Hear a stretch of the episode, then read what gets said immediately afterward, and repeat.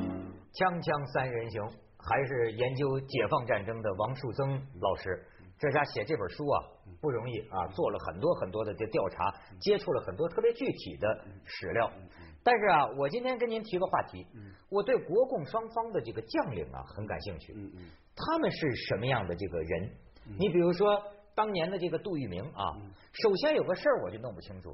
他这么聪明，当年还是这这个远征军的，对就抗日名将，对这么一个人啊，怎么这个从徐州啊，他最后那么多军队撤出去的时候，嗯那么乱七八糟，你知道到最后这个为什么给围了？说是从徐州撤的时候，呃，兵也有啊，民也有啊，混杂在一起，络绎于途啊，就是这这到那那那嗯那不跟刘备一 样？这乱七八糟的，怎么会把这个军事行动搞成这个样子呢？我想你刚才说的一个话题很有意思。无论说共产党的将领还是国民党将领，我说的高级将领啊，嗯我们翻译他的履历，实际上都是当年的热血青年没错儿，而且是吧很多是同学，同学，黄有的埔黄埔同学，呃，即使不是同学，都是在大革命初期的时候，对吧？十几岁，呃这个投笔从戎是吧？满怀救国都的是那种为理想奋斗的。哎，对，而且呢，两党的精英啊，在大革命时期、北伐时期是并肩作战的，对，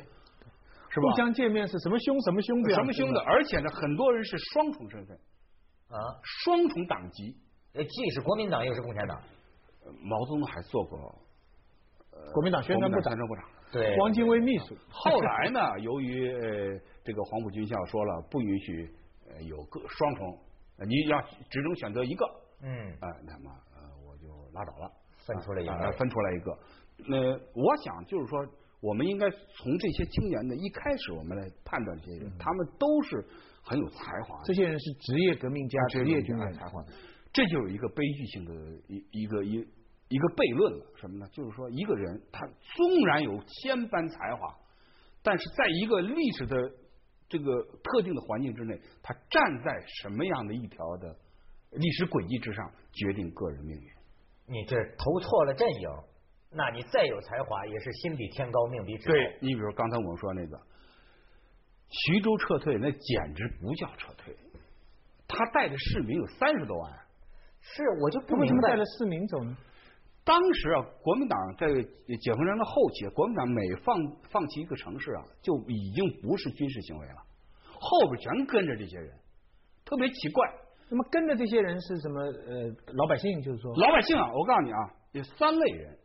主要跟非要跟着不可的。第一类人是什么？第一类人就是地方政府，呃，对，嗯地方政府官员，对对不对？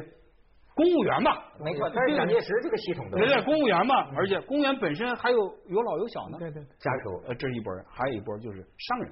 看有钱人怕被共产共妻了啊，对呀、你你共产共妻还得了？我得扛着包袱，我得跟着你走。嗯大小老婆一起带着走，还有一个比较多的是青年学生，哎，对青对年学对，生为什么？国民党，国民党那国民党也有政治工作部门啊，对对知道吧？他要求这个青年人跟着他走的，没错儿。有有两个好处，这些青年学生随时都可以作为补充兵员。青十万青年 十万是吧？军嘛，对，嗯哎、呃而且这个这个他也知道这些知识青年啊，还是社会栋梁。所以说，在解放战争当中，我们常常发现有一个部队番号很特殊，叫青年军。对青年军哎，在解放战争当中，我们注意，它叫二零几师的，嗯嗯那就是青年军，而且它永远叫师，嗯，不叫军，不叫军人，哦啊，，以二字打头的，这就是青年，这是蒋经国经营的。解解放战争当中也是非常顽强的部队，能打吗？能打守守沈阳、守洛阳等等，这些都打到最后了，最后抵抗的肯定是这个青年军。青年军基本的成分都是青年学生，哦，政治思想工作做得很好。他们可能那时候三民主义信徒，也算有点信仰。被下面土改解放的农民最后还是打掉了。啊哎，打掉了，哎，打掉了。就是我说他撤退的时候，他已经不是军事行为了，他已经有点仓皇逃跑的感觉了，嗯，而且呢是绕过黄卫兵团，他应该是解救黄卫兵团，他绕着他走，绕着他走，但这一走，这个拖家带口，已经注定了他非被围不可，他走不快嘛。对呀，走不快。还有一点就是刚才我们说到一点，就是国民党的高级将领背后啊，为什么有商业背景啊？杜聿明还非常保密的情况之下，没有告诉部队透露一点风声，说咱要弃城走人这个情况之下，徐州城已经乱了。所以在杜聿明回忆录当中有这样一句话：“老头子视钱如命，嗯，这叫我怎样怎能打仗？”老头子指谁？蒋介石，能够向徐州的商人、银行家、钱铺老板来透露说要弃城的这个消息的，只能有一个渠道，就是南京。哦，是南京给那儿的商人什么的通风报信。当然他了们，有利益的。对啊，我是南京，我好比说我是呃总参谋部的，或者我是司令部的，我那儿徐州有买卖。对，好家那伙，敢敢那这么多钱要运到台湾去？所以你瞧，这资产阶级他是打不过无产阶级。啊， 对对，那边是这个你你穿衣服，这你光脚的不光脚怕不穿穿鞋鞋的，我是我什么都没有。嗯，真是，呃，所以说撤退的时候变马上变成了一个弃城的全城大逃亡，结果没走多远，走了三天了，就围围在陈官庄了。那么围在陈官庄里边吧，最惨的还是这些市民。老百姓那那你我们看那回忆录算惨透了，因为陈官庄被围了很长时间啊。哎呦，这说是我看这围到最后啊，你像这个邱清泉，这邱清泉感觉是这个呃洋军官，是外外外国而派，而他很牛的，呃这洋派的这种。但是到后来啊，你可以感觉到啊，精神已经崩溃了。说他这个地方也很有意思，还有做做做做小买卖的，因为是军民混在一起。然后呢，你想说邱清泉到最后天天喝酒，抱着舞女嗯对对跳对对跳舞，就是在在被解放军对对对嗯围着的期间，那个时候说空投啊，空投物资啊，后来我在一些记载上说过，到最后啊，因为那个你要安降落伞的话，都飘到解放军阵地上去了，到最后这个铁坨子往下砸呀，一下能砸死十几个国民党嗯兵，投粮食、投投兵器，就那么一个。而而且还有一个极端的例子，我是在我是在回忆录上看的，我觉得呃骇人听闻，我都不大相信。就是说他呢，就是空投场啊，是被他宪兵包围的，任何人不许进这空投场，就落降落伞的对空投场。这食物咱们是分发的，是那个意思，不对能个人哄抢。有个别的空投弹落到这个呃宪兵的警戒线外边了，里边是大饼。我就看那个回忆，就是抢了一个饼，抢一个饼，赶紧咬一口就挨了一枪。挨了一枪给打死。这开枪的人过去再咬一口，又挨了一枪。说一个大饼吃完要付出十几条人命。哎呦，就当然了，这可能有点骇人听闻，但是呢，那个那里边由于大量的市民和大量的官兵已经完全完全处于绝境了。嗯嗯我我有点不懂这个哈，我这个就是说，你比如说像杜聿明、邱清泉他们想，嗯为什么不背水一战？就是拼也跟你拼拼了吗？那不都怎么就有点困手呢？嗯他拼啊，他是拼过啊，他突围过啊。呃黄百韬也突围过，黄维也突围过，杜聿明也突围过，他突不出去啊。哎，你这个飞机大炮空中优势，这这还打不了吗？呃呃，蒋介石专门派他的空军人到他空投到他这个现场，不要告诉你几号方案、几月几号几点，我空军出多少上百架次的飞机，我使用毒气弹给你杀开一条血路，你怎么怎么着？但是他投不出去。你觉得这从军事上怎么理解呢？呃，解放军太厉害了，我觉得可能我可能那时候士兵是不太愿意打了，就跟那个毛泽东选集里说的那个敦促黄维什么将军投降书里边儿那个说得很清楚，我们的士兵呃这个愿意愿意跟呃作战，你们的士兵不愿意作战。因为其实人你心要散了你要这个无可回厚到非了士兵来说了，他们都是农民嘛。对对对他可能同庄的这个王二现在在帮解放军打了。对。他在这边，他他可能就觉得没道理。但明天他穿上他的衣服就过去了，呃他一被捕，他就穿上解放军的衣服了。我还得说一个细节啊，这也是我原来没想到的事儿哈、嗯，我就不可理解为什么说一仗打下来，这个十几万、二十几万的俘虏，瞬间就把帽哥换了，对，就变解放军了。对，这瞬间就能调调转枪口，为什么？我在我们的解放战争中的土地土地改革的政策当中，我发现了一条令我很吃惊。我发现一个文件最后一条写着：“你们村儿不是分地吗？”啊，这个这一家人，他儿子当国民党士兵，照样分，不能歧视，哎呦，这共产党攻心之术啊，不能歧视啊好家伙，嗯，那他有一条线的，好比说在国民党就是团以上的军官，那是另外那另外一回事儿。嗯对就是说他是普通士兵，那他就是个农民。啊，那就是说自己那么家他里都当分了土地了，他当了那个解放呃共产党的军队的，那他分地可能多一点。那不一样的，他是他等等分的嘛，等分的。嗯所以说我们常常看到我们的前线拿个大喇叭筒喊喊什么，喊什么都不管用，你说什么在喊什么主义不管用，嗯就是说兄弟，你家也分 地了，别打了。我跟你说，这可是 有有巨大的瓦解瓦解没作错，用你。说中国农民啊，给你土地的人，你怎么把枪口对着他呢？就好像跑是这样深圳对着民工说：“你回家吧，家里发钱了。”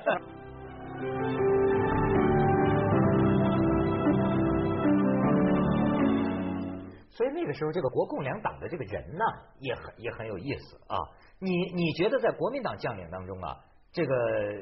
杜聿明这个人，他算是一个什么？算是军事方面最牛的，还是一个做人方面就是与众不同的？他他杜聿明在国民党军队内部口碑很好，嗯，他军事才能很高，另外做人也很好，正是哎、就是很正直，他不不贪腐这些呃，至少就是不害别人吧。啊啊、另外呢，就是说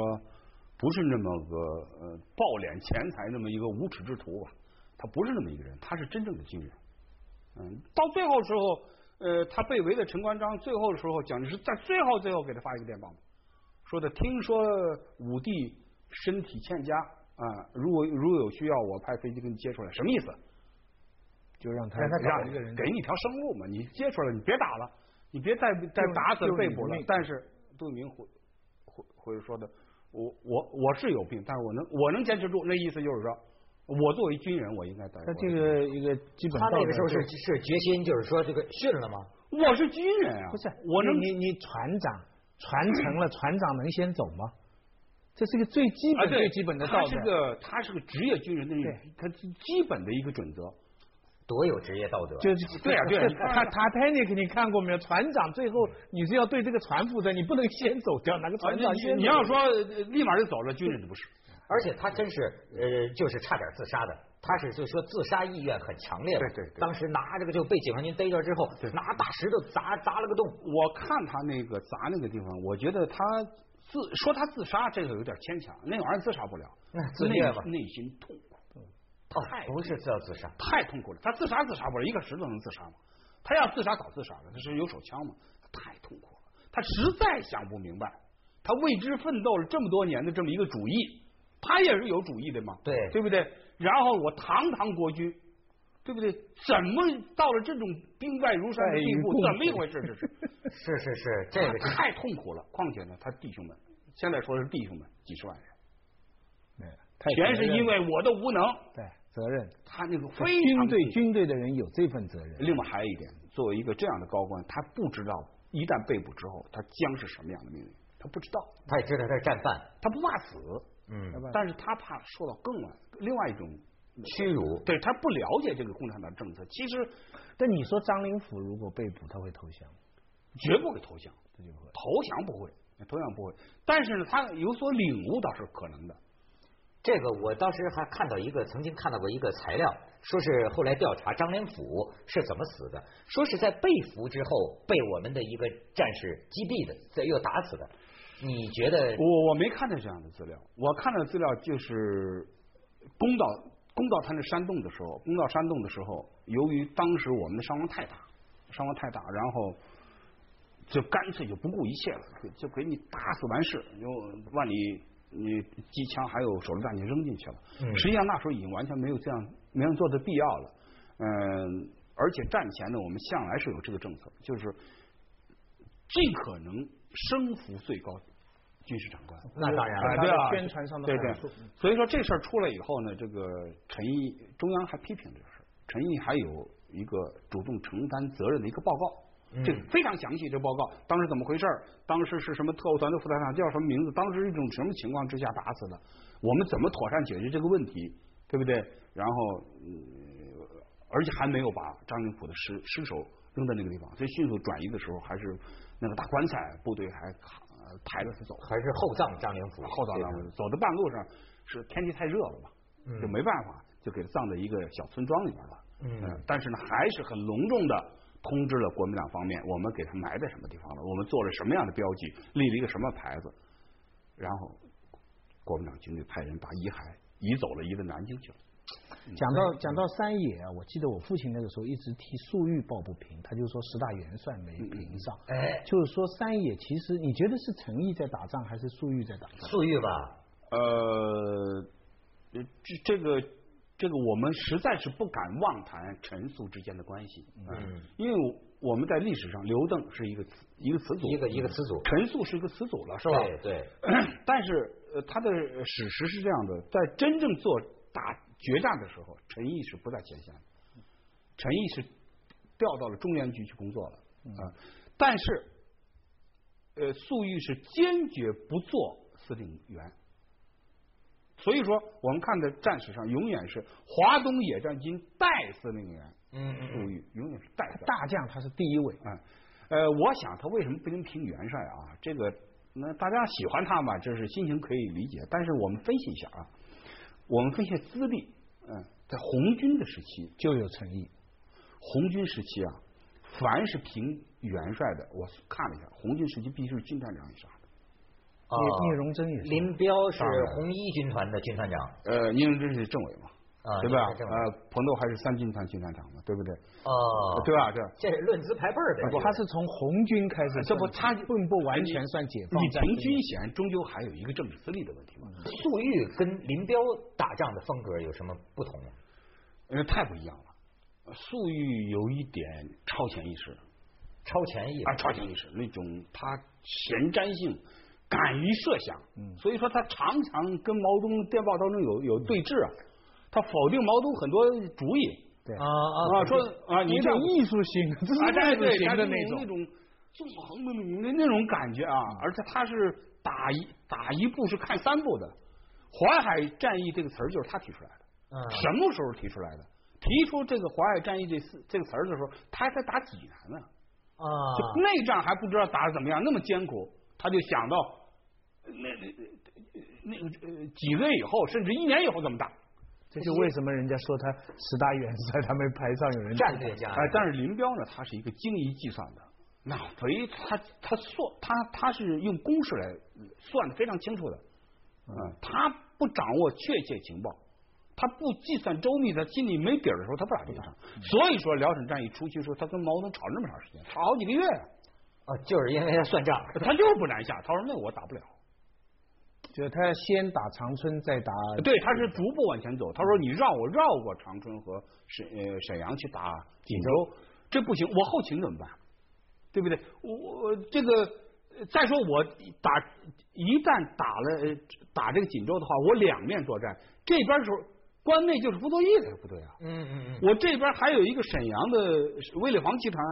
这这边两面作战，我怎么打呀、可现在的这电影，现在电影都这样描写，就是说他们辽沈一打完，毛泽是毛泽东嗯烟烟头脚底一插说，赶快马上入关，而林彪就是服从，是这样吗？还是当时这个是林彪的主电意？，影，电影，这个也这个电影，咱们就电不影说它那就是个虚电影构的啊电影就是电影 但这是毛泽东的，但是这样的，一开始啊，毛泽东让至少你像这样的战役，至少休整四个月，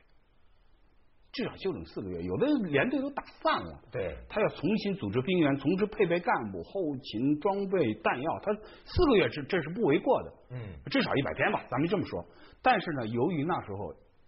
呃傅作义有跑的意向，啊傅作义有从天津海口跑的意向，对所以说催促他入关。毛泽东确实催促，几次催促他入关。呃，林彪老说我没准备好，我现在不可能。最后干脆下死命了，你几月几日必须出动。说这对，这傅作义他女儿不也是咱的人吗？ 快来快来，我爸要跑了。 锵锵三人行，广告之后见。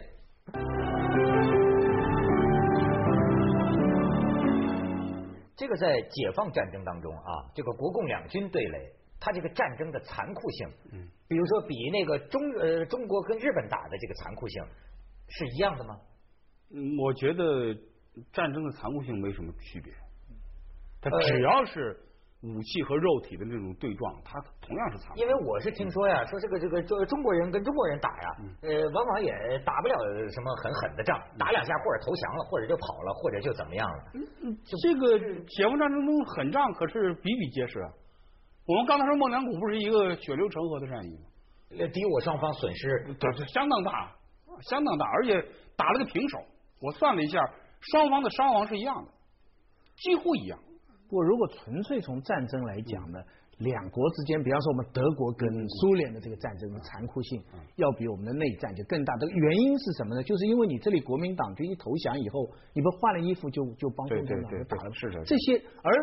德国人拿着苏联俘虏，跟苏联人拿了德国俘啊，虏这就是没那么另简另单外一回事儿。嗯另外一回事那儿就另外一回事，能活着就不错了。你你你你这说的是大的战战战争局方面，我我们说的残酷性，它只打的表时候现在当然具是体的战斗当中哎，当面战斗当中当面战斗那是一样的那那是是一样的，你死我活呃那是你死我活的。呃，每几乎每一战都不是我们想象的。我们的影视影视写的那样的，我我不可能一起冲那就上去了。不不不，我觉得我们现在是处在第二个阶段。第一个阶段就是我们小时候看的电影，就是好人是一一打，坏人就跑了。趴下那这个呢，就是就是战俘人心未定的时候需要做宣传。嗯第二个阶段呢，就会宣传对方也很厉害。嗯宣传对方也很厉害呢，更证明我们这厉一害方的厉害啊。对啊，这个这个是第二个阶段。嗯到第三个阶段呢，恐怕就会更多的就思考整个战争的